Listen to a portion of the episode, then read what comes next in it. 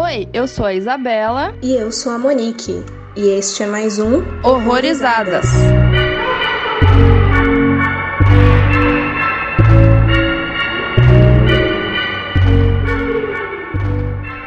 Bem-vindos a mais um episódio aqui no Horrorizadas. E hoje a gente vai receber aqui um parceiro de Podosfera também. Já tivemos algumas participações lá, inclusive um episódio super maneiro ali de terror. A gente tá aqui com o Marco Aurélio, do Coqueiro Cast. Oi.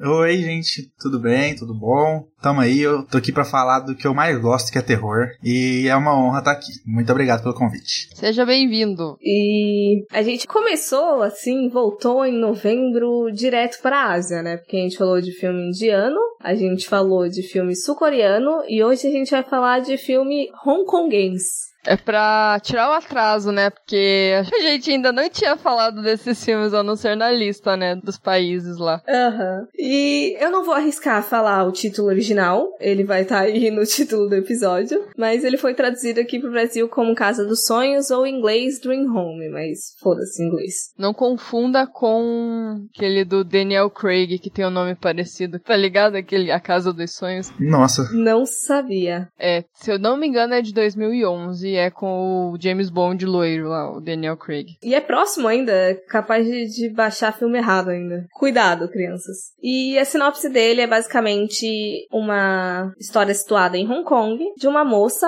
a Cheng Lai, que ela trabalha em dois empregos com a esperança de ganhar dinheiro suficiente para comprar o seu próprio apartamento com vista para o Porto de Victoria. Depois de um tempo, ela consegue economizar o dinheiro tudo certinho para comprar a casa dos sonhos, mas o mercado de ações faz com que os proprietários aumentem o preço. E com isso ela entra numa espécie de frenesi assassino, atacando pessoas que vivem ou trabalham no cobiçado High Rise Towers. E vamos lá. Quando eu comecei a ver, você não entende por que, que ela tá fazendo aquilo, né? A não ser que você leia a sinopse, que não foi o meu caso de novo. Eu não tinha procurado nada, eu nem sabia que era um slasher, na verdade, né? Então, eu achei interessante assistir sem saber por conta disso, né? Você fica pensando, tá, mas por que que ela tá matando esse povo? Meio que, hum, ok. Aí depois que eu descobri, eu falei, nossa, ok. Estranho, exótico. Justificável? Não sei. Ó, oh, já matei por menos. Aquela frase clássica. É mentira. E você, Marco? Cara, quando você me chamou, Monique, você falou assim: ah, quer assistir um terror sanguinolento chinês? Eu falei, quero. Aí eu fui ver, eu fui sem saber, tipo, eu não fazia a mínima ideia do que se tratava. Eu só fui cair de cabeça. Por mim podia ser, sei lá, uma versão asiática de Jogos Mortais, não sabia, não fazia ideia que era um slasher. E gostei muito do filme, achei muito legal. A atriz principal, gostei muito da atuação dela. Assim, eu sei, acho que até vai ser um tópico que a gente vai falar pra frente aí, mas você não tem aquela repulsa pelo assassino que a gente geralmente tem nos slashers, né? Aham. Uhum. Mas sabe por quê? Porque é focado nela, né? Sim. Não é focado nos personagens que estão morrendo. Geralmente é o contrário. Você tá vendo os personagens, você consegue, às vezes, criar uma simpatia por eles, porque, sei lá, eles são apresentados de uma forma melhor, às vezes. Às vezes não tem desenvolvimento nenhum também, né? O filme Slasher também tem isso, né? Mas às vezes você consegue até ter um pouco de pena de algum ou outro personagem, mas nesse caso não. Então eu gostei dessa troca. É, e às vezes quando é focado no cara, é muito focado na vilanização dele mesmo. Mas aqui a gente. Não que a gente apoie, mas a gente entende o processo. Uhum. Exatamente isso que acontece. E dá um pouquinho de contexto aí sobre a criação do filme. Ele, teoricamente, eu não lembro se ele acaba ou se ele começa falando que é baseado em fatos reais. Ele começa. Começa, né? Na primeira vez que eu vi, eu acreditei nisso. Ah, eu também. Tanto é que eu procurei o caso, eu fiquei tentando procurar notícia ou coisa parecida para ver se eu achava mais sobre a história. Mas daí agora, como a gente ia gravar sobre ele, eu fui fazer uma pesquisa mais a fundo e em algumas entrevistas eu encontrei o diretor, Pan Ho Chung, falando que poderia ter sido, mas não que ele tenha se inspirado numa história real de fato, assim. O cara trollou todo mundo. Sim. Já estamos poupando você dessa decepção. Ele tá mentindo. Foi na suposição que ele, que ele supôs que ó, isso poderia ter acontecido e fez o filme. Sim, sim. Inclusive a ideia surgiu de quando ele estava conversando com um homem que veio a ser o coprodutor do filme e eles imaginaram os possíveis negócios ilegais que algumas pessoas poderiam ter feito para conseguir comprar imóveis e meio à eterna crise imobiliária de lá, entendeu? Porque ele mesmo comenta que eles começaram a conversa no caso falando que caralho, nos meus últimos 35 anos eu ainda não consegui comprar a porra do imóvel porque é absurdo, assim, é inalcançável o valor. Cara, esse negócio já abre uma outra discussão, né? Que a gente tá vendo uma mudança muito grande. Claro, aquele filme é de 2006, mas assim, 2010, desculpa. A gente tá num, num, num período agora que muita gente não tá indo atrás de imóvel para comprar, não quer mais isso. Tanto é que tem segmentos agora que você só aluga e o imóvel tá 100% mobiliado e você não precisa mais comprar um imóvel ou comprar coisas, é muito mais prático e as coisas estão mudando. Então, eles deviam ter na cabeça assim que, nossa, isso era a realização pessoal da vida e que é muito necessário você ter um imóvel próprio e não sei o que. Então, isso devia pesar muito, né, para eles, isso, não ter um imóvel próprio e viver de aluguel, sei lá. Uhum. Tem um nome pro fenômeno que acontece. Eu lembro que, acho que chama gentrificação, que é o fenômeno quando, assim, por exemplo, aconteceu em alguns lugares do Brasil e tal, que certas localidades começam a ficar mais caras e a população que vivia lá antes, que já não tinha um poder aquisitivo muito grande, começa a perder seu espaço. Aconteceu em alguns morros do, do Rio, que eram favelas, né, que eram as comunidades, e que foram perdendo espaço porque as pessoas começaram a comprar mais imóveis lá, o valor do aluguel subiu, a galera ficou sem poder pagar e teve que sair. É engraçado. Mas é interessante esses dois pontos, tanto o fenômeno social quanto essa, essa alteração, essa subversão que tá tendo de valores, assim. Que às vezes eu até vejo meme de que, ai, os jovens de hoje, eles não querem mais comprar casa e eles estão vendo a casa dos pais. Mas, mano, não tem como, sabe? Não é questão de que, ah, eu não quero uma casa. É questão dá pra eu comprar uma casa. É complicado, né? Tá complicado há algum tempo, né? Um aluguel, sei lá, mil reais, mas não sei o que. Quando você vê, você tem que ganhar um, sei lá, cinco pau pra conseguir manter uma casa, sei lá. Tem umas coisas que são surreais. Aham. Uhum. Ou então esses imóveis de, de mil reais que é em São Paulo, assim, que é de minúsculo. Nossa senhora, 25 metros quadrados, paga 2.500 reais por mês, o resto da vida pra morar num lugar desse. É isso que eu tô falando, a inflação da, dos imóveis realmente é, é um processo que traz muito, né, que traz é, não só a questão de, ah, sei lá, eu quero morar fora e vou comprar uma casa, ele afeta também famílias que querem investir numa casa ou precisam de uma moradia. E é, é um ponto que esse, que esse filme toca bem forte, que eu vi desde o começo, assim, eu pensei, caralho, fiquei pensando, em Hong Kong é a cidade totalmente vertical, né, cheia de prédio pra todo lado, fiquei pensando bastante nisso. Sim, sem contar que eu lembrei um pouco dessa jornada absurda de trabalho deles, tipo, ela com dois empregos e aí tem outro cara ali que de madrugada ainda tá em reunião teoricamente, mas naturalizado essa exploração absurda de você trabalhar pra caralho. E tudo bem, assim, ninguém para, tipo, caralho, isso é doentio. Sim. Aviso: este podcast contém spoilers. Recomendamos que você assista ao filme antes de ouvi-lo. E assim, o filme começa, gente. É sério, o que me pegou de verdade nesse filme é porque ele já começa com uma morte muito tensa. Que eu vou falar por mim, mas eu imagino que com vocês também. Ela vai ficar marcada na minha cabeça pelo resto da minha vida. Eu nunca mais vou ver o, o enforca gato do mesmo jeito.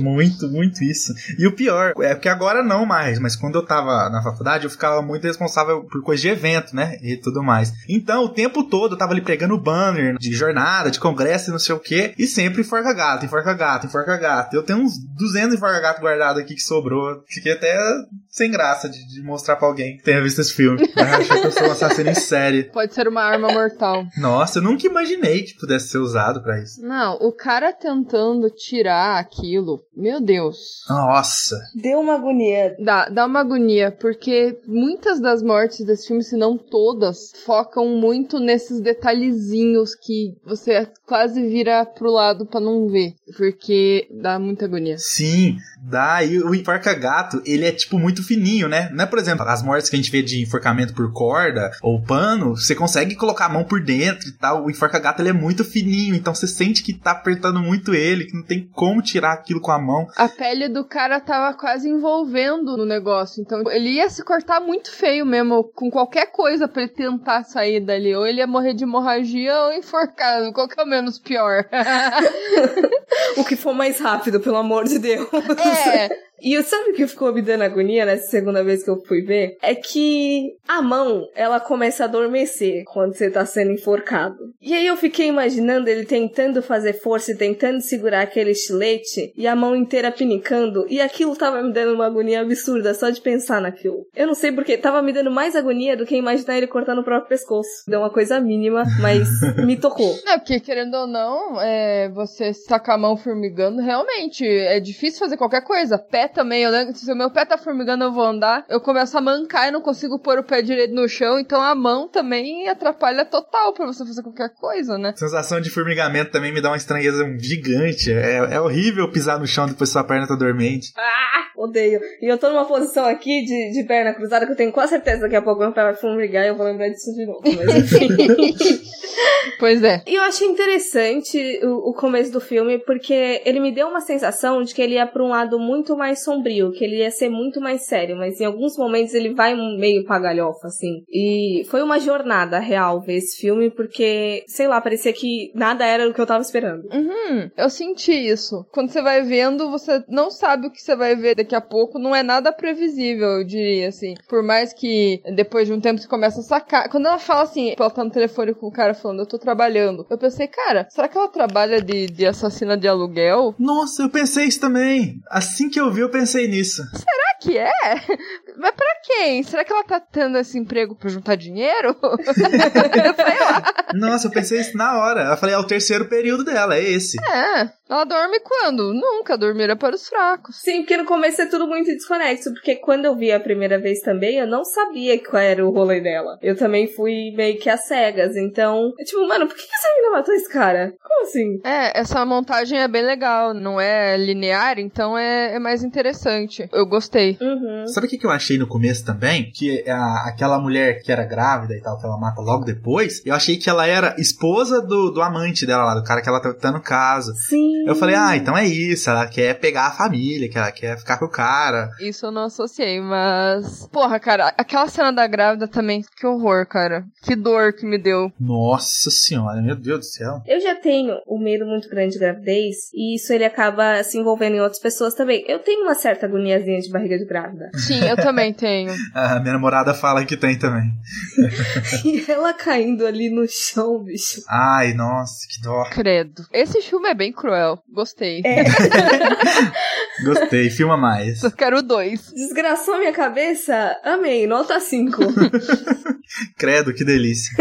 Cara, a primeira a cena da casa da grávida, ela entrando e quebrando o nariz da empregada também foi tenso. Quando ela chuta a porta, né? A mulher cai para trás e você já viu o narizinho dela quebrado. Aí ela dá uma. Aquilo era uma chave de fenda? Eu não lembro. É, chave de fenda. E o olho da mulher cai e depois o cara pisa no olho da mulher. O cara pisa, velho. Foi meio... Aquilo eu dei risada, ficou meio galhofa. Eu achei, eu falei, gente, que nojo, mano. Esse filme é, é um eterno agoniazinhas que você fica, puta que pariu, que bagulho tenso. Sim. Não é porque, tipo, ai, as pessoas estão morrendo. É porque você tá, caralho, o olho da mulher voou com uma chave de fenda. e que frieza dela também. Assim, ela mata sem a menor expressão facial de, de culpa, né? É como se fosse bicho. Inseto, ah, é uma barata aqui, pronto, pisei, matei. Ela é muito fria. Aí você vê que, caralho, ela tá sendo extremamente fria por causa da porra de um apartamento. Uhum. A única expressão que ela teve mais ou menos de culpa foi quando ela mata o pai dela, né? Que daí você vê que ela forçou ali uma carinha de puta merda, tô matando meu pai aqui, que bosta. Mas mesmo assim, né? Caralho. É, mas aí quando tava entregando a documentação já perguntou, tipo, e o cheque? Quando é que volta? acabou, acabou. E é uma coisa que na primeira vez eu achei que fosse mais surto, mas nessa essa segunda, quando eu revi hoje, eu fiquei, caralho, isso não é só um surto. Parece muito uma coisa calculada, assim, porque ela parecia saber mais ou menos ali as situações, por exemplo, do porteiro, das mulheres sozinhas em casa. Eu não sei se foi 100% assim de, ai meu Deus, eu tô surtando agora porque eu não tava conseguindo o que eu queria, então eu vou matar todo mundo. Eu acho que foi um plano B. Ela já teria bolado alguma coisa caso a compra não desse certo. Isso não fica claro, mas faz sentido.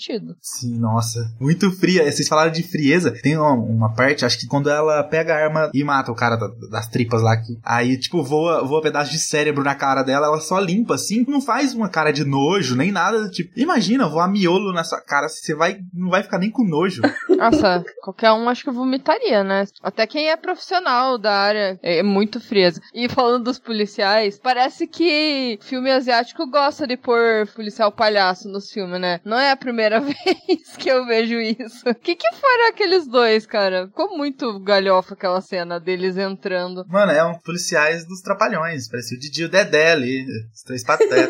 é. Eu gosto um pouquinho dessas subversões de poderes, assim. Eu lembro de quando a gente gravou sobre Os Tigres Não Têm Medo, eu lembro de uma entrevista do Del Toro falando sobre filmes americanos e de como filmes latinos, a polícia ela não é um poder que você pode ligar para caso tiver algum problema. Não é assim, alguém invadiu minha casa, eu vou ligar pra polícia, tá tudo certo. Uhum. Então, eu fiquei pensando nisso depois, e aí a gente gravou sobre o sul-coreano.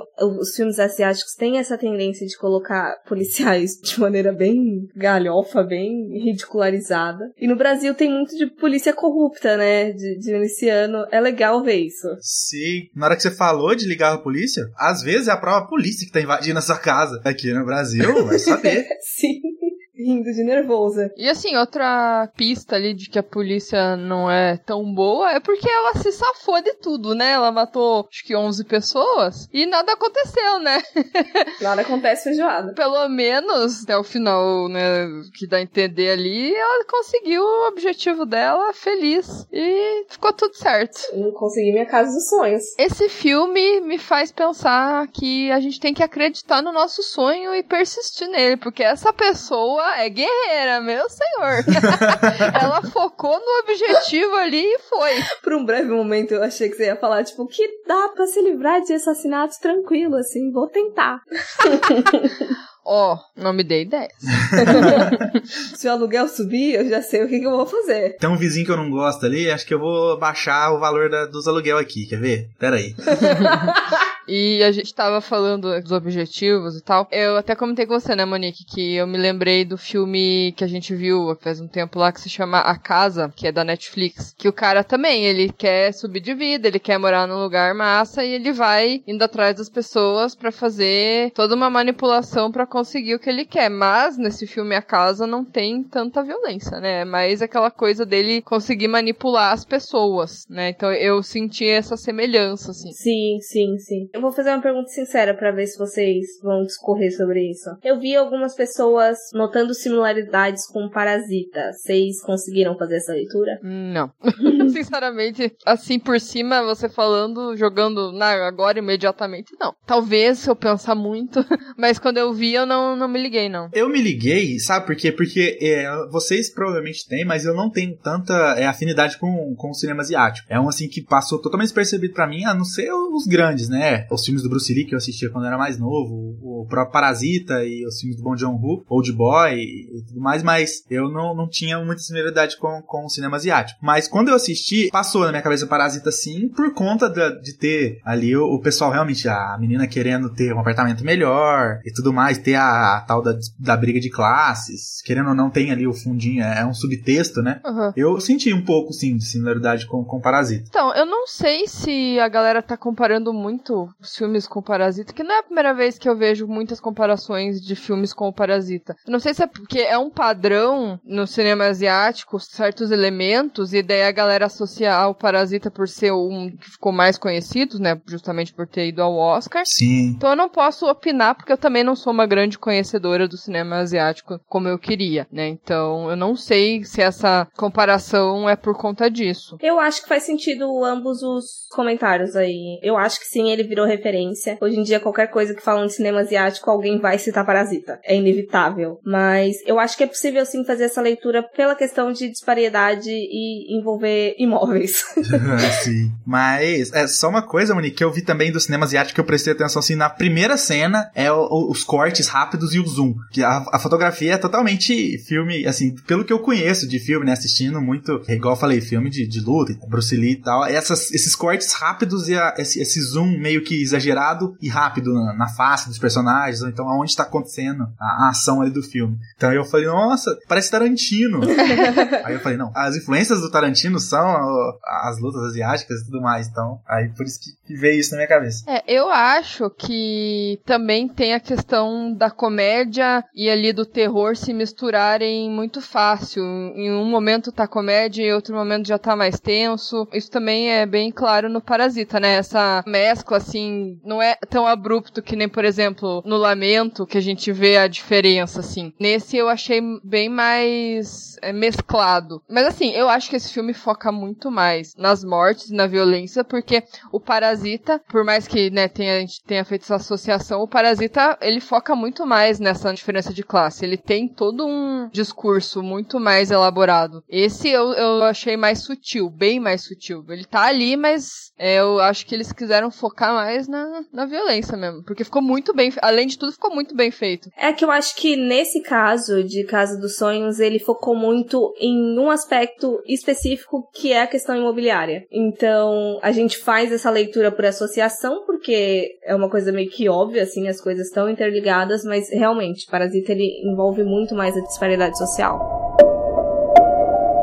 Ah, Richard 啊，张 check 嗰度诶几时会出到啊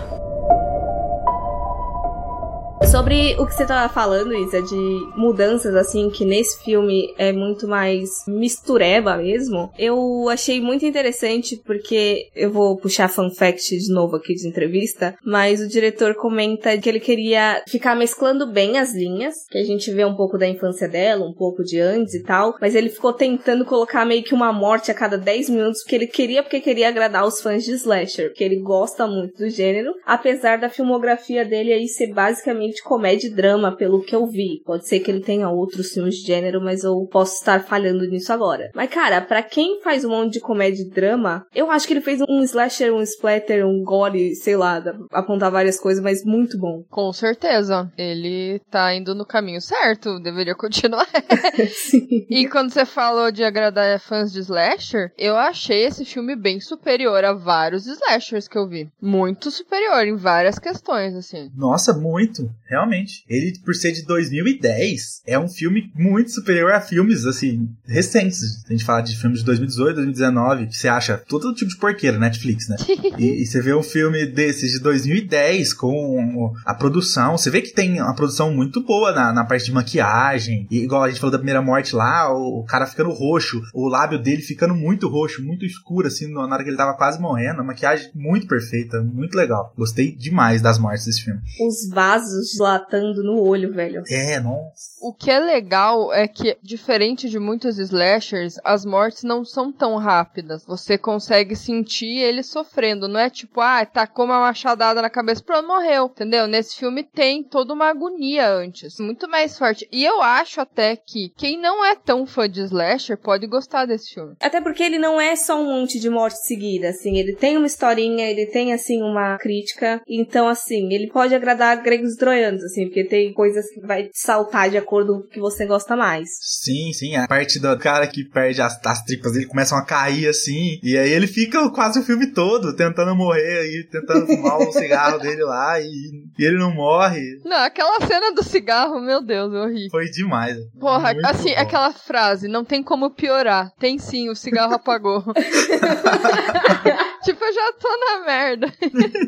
não, e aí apaga, velho. E, e, e, é um, um alívio cômico numa hora tensa, que o cara tá lá com o intestino todo pra fora, assim. E o legal é que tem o negócio que ele corta os dedos, né? E só os dedos que seriam significativos pra ele fazer o símbolo do rock lá, que ele fez quando ele tirou a foto com a, com a menina apagada lá. Aí corta os dedos. Aí fica muito bom. Olha a ironia, né? Então, e ele tentando pôr gelo depois, depois que passa, ela volta, né? E ele tá tentando pôr gelo lá. E, nossa, muito agonizante. Essa cena, ela é muito, muito, muito alívio cômico mesmo. Que eu acho que ela é a morte menos verossímil do filme inteiro. Que o resto rola muita agonia, por mais absurdas que as mortes possam parecer, tipo o olho voando ali. Mas faz sentido a maioria delas. Tirando essa do intestino, porque o cara tá com as tripas tudo de fora, tipo, bicho, não. Você não ia estar tá fumando, caralho, não pode. Eu sei que a pessoa consegue ficar ainda um tempo viva com as tripas pra fora. Mas ele não ia querer fumar, cara. Ele ia estar tá morrendo de dor, sei lá. Sim, se ele não fosse apagar de dor e tal. Bem, você tá em choque, mas é boa. Achei absurda, achei absurda. Gostei pra caralho. Concordo. Mas eu acho que esse apartamento é o que tem mais morte, né? Eu acho que é o que passa mais tempo dela ali dentro e mais coisas acontecendo. A morte do casal transando também. Inclusive, eu acho que é uma referência a slasher de maneira geral, porque sempre tem jovens transando. Incorporou o Jason ali, ela. Ô, oh, tem um casal transando ali, eu vou matar. Sim. foi a melhor, para mim foi a melhor morte, foi a dos dois. Né? O melhor, pior de tudo é ela matando o cara e a mina achando que o cara ainda tava metendo. O cara morrendo lá e a mina curtindo o rolê. Ela nem imaginava o que tava acontecendo. Nossa, é, é agonizante e, e, ao mesmo tempo é, dá uma sensação gigante, estranheza. E fala, meu Deus, filho, olha pra trás, olha pra trás. e o cara tendo sendo esfaqueado lá. Cara, eu vi um filme uma vez que a mina tava transando com o cara no cemitério. Eu não lembro que filme que era. Aí o, tinha um, uma lápide que tinha uma cabeça de anjo. Aí ela tava em cima dele, assim, né? E ele por baixo e a, a lápide cai e o cara morre, assim, ela só vai ver depois, assim. Caralho. Mano, necrofilia involuntária deve ser um bagulho muito merda pra você passar. Caralho, deve ser. Puta que pariu, mano. Eu, eu lembrei da cena. Eu não lembro que filme que é, mas eu lembrei da cena assistindo esse aí. Eu sempre penso nisso quando eu vejo notícia de gente que morreu em motel. Deve ser muito bosta. É. Que situação. Não, e o pior é que é, é realmente é, é, a agonia, porque aquela mina ela demora a morrer, ela volta depois na parte dos policiais com aquela pedaço de madeira na boca. Meu Deus, é verdade. Andando, aí quando ela cai, que ela realmente vai morrer, o pedaço de madeira atravessa a cabeça dela. Assim, Cacete, velho.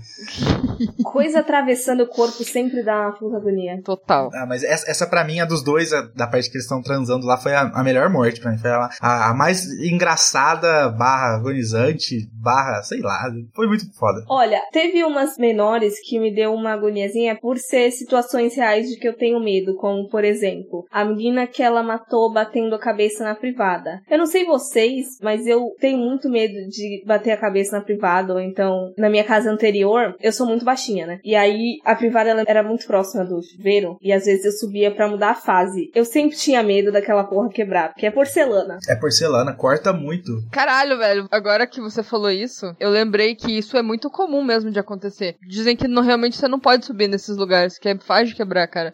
Sim, minha mãe falou uma vez pra mim, não sobe, quando eu era pequeno, não sobe, não sei o que, criança, né? E aí eu lembro que depois de mais velho eu fui pesquisar e o índice de morte de pessoa que morre, porque, por exemplo, você, às vezes você tá até sentado mesmo ali na, na privada, no vaso, e ela quebrar, passa a, a, artéria femoral aqui. Então, tipo, se cortar já era, né? Na perna. Porcelana corta muito feio. Eu sempre tive agonia de porcelana por causa dessas coisas. Eu já vi uma perna cortada por causa de porcelana. Acho que é por isso que eu tenho agonia. E aquela cena foi tensa para assistir. Então, e tipo, meio que quebrou a expectativa, porque eu achei que na primeira vez que ela fosse bater já ia quebrar. E aí bate uma vez, bate duas, não quer. Eu falei, então não vai quebrar mais. Aí quando ela bate na última, e então vai quebra. Eu falei, vixi. Eita. Por que, que a gente assiste essas coisas, né, gente?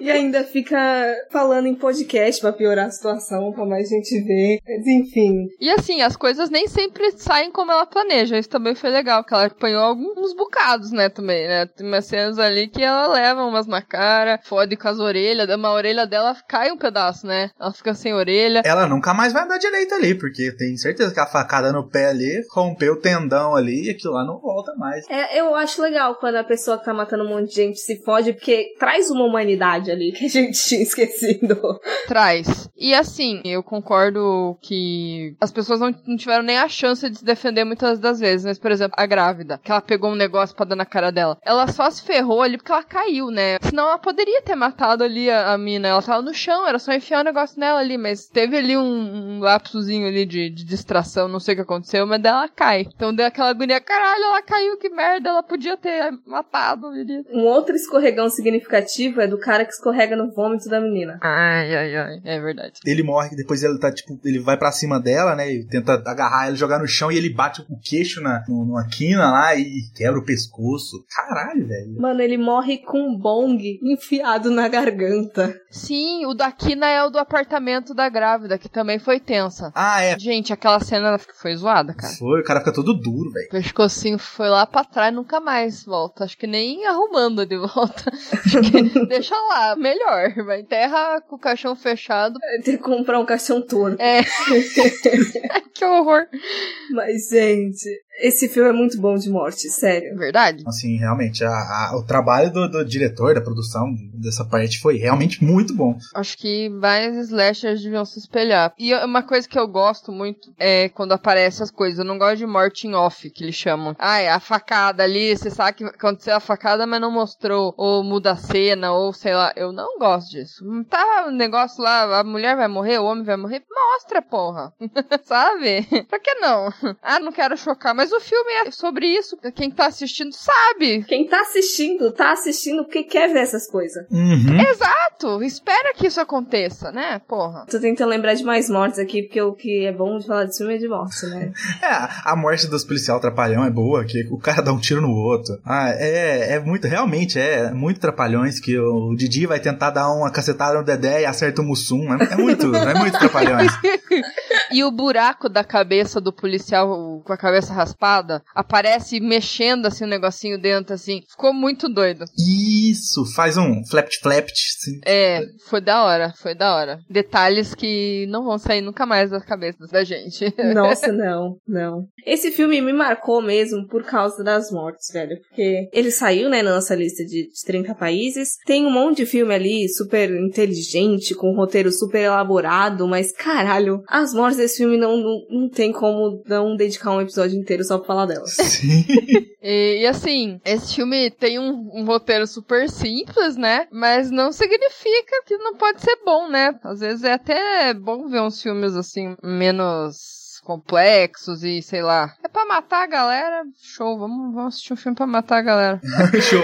pra relaxar um pouco a cabeça e só ver violência gráfica, porque sim. É. E você não tenta achar uma motivação também pra menina, assim, um, mas o justificativo, ela é louca e pronto, cara. É isso. Vai matar uma de gente ali. Porque ela é louca, entendeu? Só foi a gota d'água ali, ela não ter conseguido comprar o bagulho, mas certeza que era doida. Exato, porque imagine, uma pessoa não surta desse jeito do nada, sem não ter algum indício. Ela pode nunca ter percebido as pessoas em volta, mas ela, ela tinha ali no fundo, né? Eu já suspeito de gente focada demais no objetivo só, porque é muita força de vontade que a pessoa precisa ter.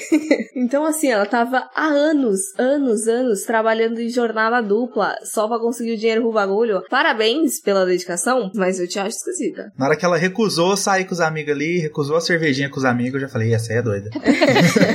Naquela parte que eles estão lá no ônibus barra trem, não lembro o que que era, que a, uma delas fala, ai, mas por que, que você quer um lugar tão longe e caro. E daí eu fiquei pensando, tinha algum outro motivo, além de ser com vista pro mar? Sei lá, o, o local em si, eu não lembro se eles focam em alguma coisa, por que que ela queria lá especificamente. Se tinha alguma coisa eh, sentimental naquilo, eu não lembro, acho que não, né? Eu acho assim que não especificamente pelo local, mas no começo ela não tá com, acho que é o avô dela, e ele fala do mar tal, que ele gosta de ficar olhando o mar, e sei lá. É, eu acho que é mais essa parte. Eu acho que é isso. Foi pelo que eu entendi. Hum, então é mais isso. Não é exatamente o local. Uhum. Aí ali só foi uma junção de condições favoráveis. Mas quem não quer morar de frente pra praia, né? Porra. mas o final, vocês gostaram dela ter se safado? É, ela se safou, mas meio que se ferrou, né? Porque aí veio a crise imobiliária de 2008, que ela poderia ter esperado e comprar mais barato e se fudeu tendo que matar 11 pessoas para poder comprar mais barato. É, e eu senti que tava batendo talvez um arrependimento ali. Teve umas cenas de tipo, ai meu Deus, sua cama num, que aí não tava cabendo, e aí depois corta pra isso da, da crise imobiliária de novo, e aí eu fico pensando, será que ela se arrependeu de ter matado todo mundo com um apartamento que ela não quer mais? Não era tudo aquilo que ela esperava. então, isso foi legal. Isso deu aquele arzinho de se fudeu, você não, não merecia.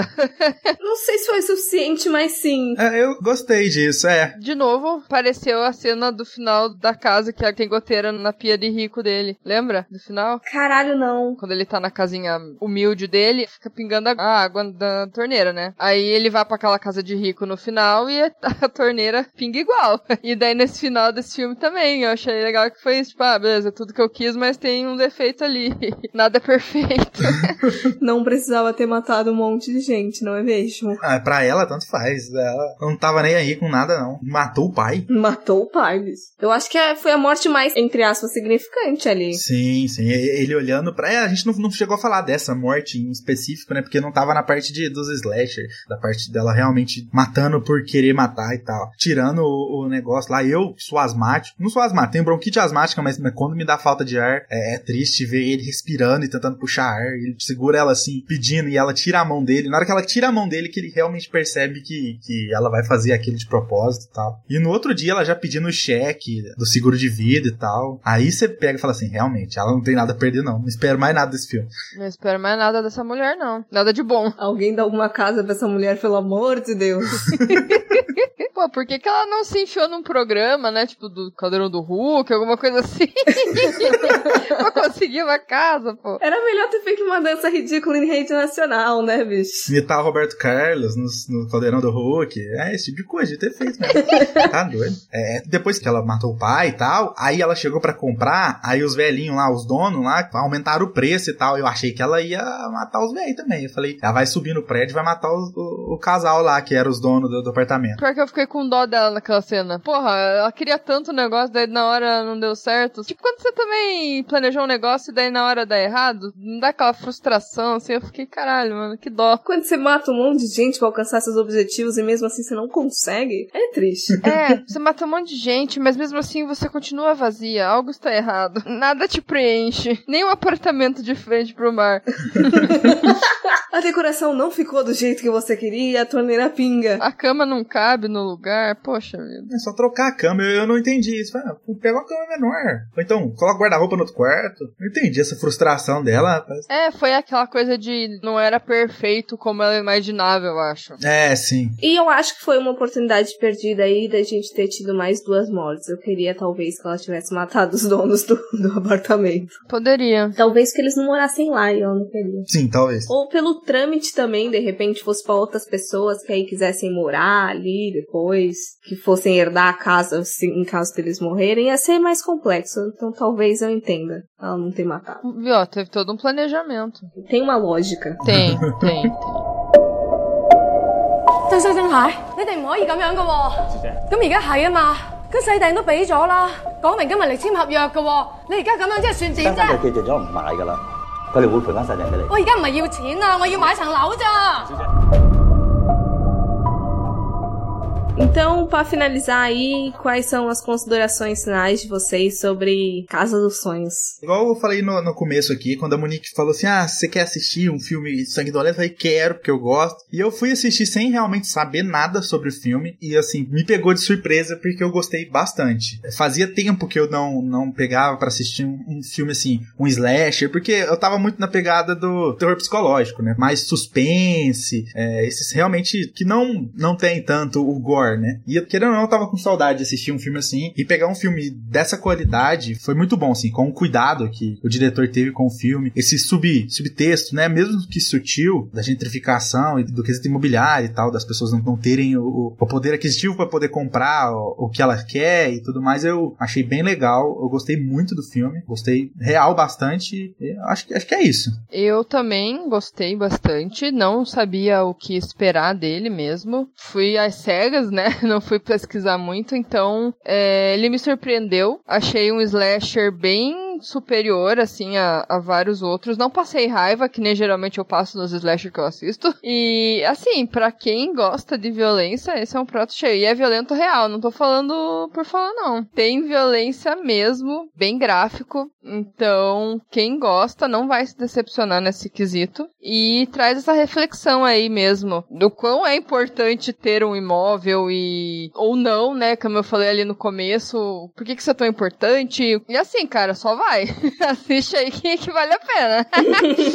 vale muito a pena. Eu gostei na primeira vez. Eu fiquei impactada pelas mortes e tal. Eu entendi a, a mensagenzinha. Teve umas coisinhas ali bem pontual, mas eu acho que pela data também não dá pra exigir muito. Eu fico incomodada com mulher com as tetas de fora, eu confesso, porque eu sinto que é apelativo. Hum. Então, não, não que, ai meu Deus, eu sou puritana e não posso ver peito. Mas eu me incomodo um pouco com, com a objetificação sexualização. Então, eu não podia deixar de falar isso. Então, foi umas coisinhas assim bem sutis que me incomodaram na primeira vez. Mas aí, se eu for pegar e agarrar pelo que ele é mesmo de, de ser um slasher, de ter morte violenta, ele é muito bom, cumpre muito bem o papel. E a mensagem final é reage a assaltos e confia no seu potencial. É isso.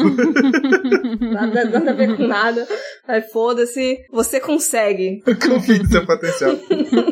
Aquela frase do, do Walt Disney, se você pode sonhar, você pode conseguir. Uma coisa assim que ele fala. Tá ótimo. If you can dream it, you can do it. É, é essa mensagem que eu queria passar. Isso, exatamente. E o diretor, na época, ele chegou a dar algumas entrevistas falando que se ele fosse fazer coisas relacionadas a cinema de gênero, ele tinha ideia sobre filmes de vampiros e filmes sobre maldição, mas infelizmente os trabalhos dele pós Casa dos Sonhos não envolvem isso. São comédias, assim, dramas mas a gente fica no aguardo para caso saia mais alguma coisa, porque quero. Sim, sim. É, eu também gostei. É, ele realmente, tô, tô dando uma busca na, na, nos filmes dele aqui. Pelo título e descrição, não tem nada tão legal quanto. Uhum. Talvez tenham mortes aleatórias nessas comédias? Talvez, mas não é o assunto principal, ao menos. e deixar um espaço aqui pra você fazer seu jabá, Marco. Opa, aí sim, porque senão o patrão me bate lá. eu sou faço parte do Coqueiro Cast, é um podcast voltado para tudo que envolve cultura pop. É, a gente fala de videogame, a gente fala de filme, a gente fala de série, de livros. É, a gente gravou um episódio com a Monique sobre terror em geral, né, com algumas indicações e tudo mais. Deve ir ao ar até o final desse ano, provavelmente. Então, se vocês quiserem procurar Coqueiro Cast em qualquer agregador de podcast, a gente tá no Spotify, tá no Deezer, arroba Coqueiro Cast em todas as mídias sociais, a gente tá também falando falando abobrinha pra todo lado. E passa lá se vocês gostarem desse tipo de conteúdo. Sensa. Tem muitas coisas legais lá. Eu adoro a série de fight. de batalha. De batalha, é. Vai sair de novela aí nesses dias pra agora. Pra quem gosta. Ansiosamente esperando. Beijo do vampiro tem que ganhar de todas, ou então tá errado. Eu vou dar então um, um spoiler pro, só pra, pra audiência aqui, que o beijo do vampiro foi longe. É, assim que a gente gosta. e o filme tá disponível no Torrent, né? E, e se você entrar no grupo lá do WhatsApp, também tem o torrentzinho dele, se você tiver interesse. Entre no nosso grupo do WhatsApp para pegar os filmes. Nós estamos nas redes sociais também, né? A gente tá no Instagram como Horrorizadas Podcast, no Facebook também como Horrorizadas Podcast e no Twitter como Horrorizadas PC. Então segue a gente lá também. Uhum. E estamos todas as quintas às 8 horas no Bom Som Web Rádio. Então ouve a gente lá. O link de tudo que a gente falou vai estar tá na descrição aí do episódio. E segue Coqueiro Cast, segue nós e entra no grupo do WhatsApp e e é isso. Muito obrigada, Marco. Foi um prazer falar de filme sanguinolento com você. Muito obrigado pelo convite. Tchau, galera. Valeu. Até o próximo. Tchau, gente. Tchau, tchau.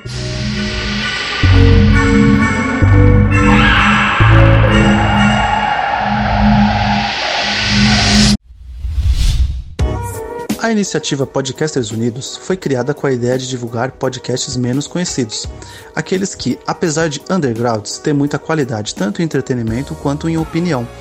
Por aqui você tem a chance de conhecer novas vozes que movimentam essa rede. Então entre lá no nosso Instagram, o arroba Podcasters Unidos, é só escolher e dar o play.